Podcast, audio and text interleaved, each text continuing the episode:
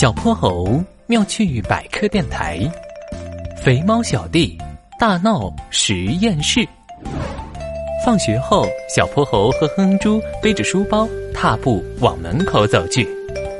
待会儿咱们一块儿去趟玄教授的实验室吧。上次请他研制的新发明应该差不多了。玄教授就是那个厉害的科学家。肥猫小弟不知何时把脑袋凑了过来。对呀。带我去吧，带我去吧，我也想见识见识。这个，我保证乖乖的就参观一下，绝对不乱动东西，求求你们了。行吧，那你要说话算话啊。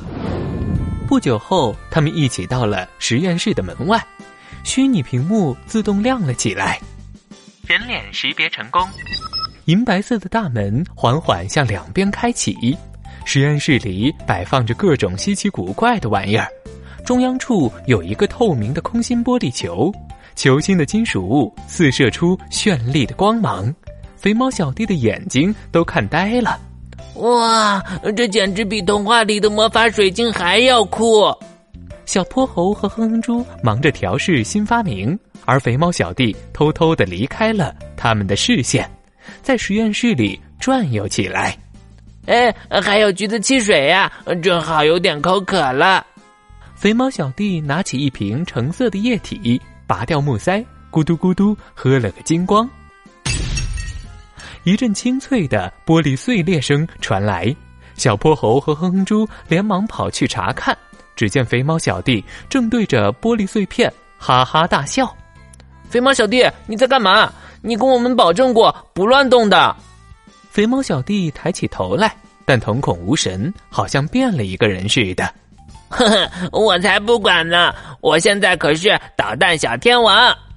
他随手将一个小棕瓶扫到地上，砰！一股黄绿色的气体笼罩了整个实验室，紧接着屋内像被投放了两百斤臭鸡蛋似的，臭气熏天。小泼猴和哼哼猪连忙捏住了鼻子。嗯，我受不了了。呃，我快把隔夜饭吐出来了。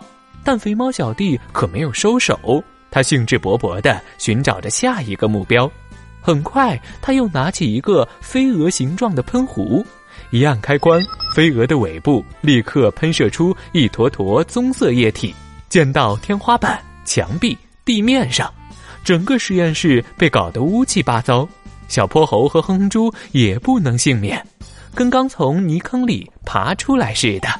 嘿嘿嘿，再这样下去，等玄教授回来，实验室都要被他给拆了。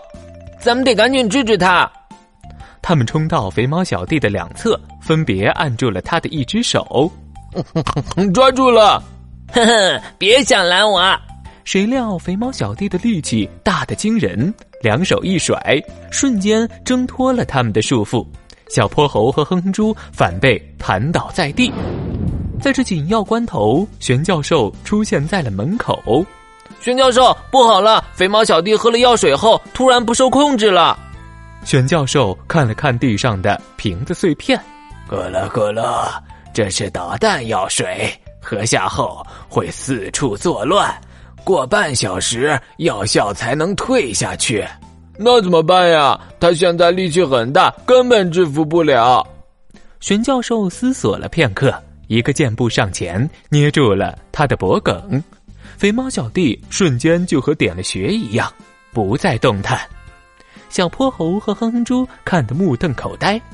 天哪，玄教授，你会绝世武功吧？有这么厉害的本领，居然一直瞒着我们。不对不对，玄教授可是个科学家，依我看是用了什么高科技发明吧？哈哈哈哈咕噜咕噜，都不是。其实我只是利用了猫身上的一个特性而已。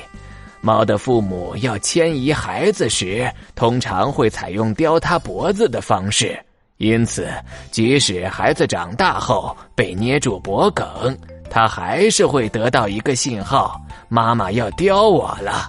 就会非常配合的保持不动，这种现象被称为甲子催眠。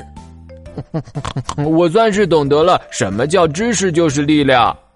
哼猪，依我看，在你心里，那个能吃的芝士才是力量吧？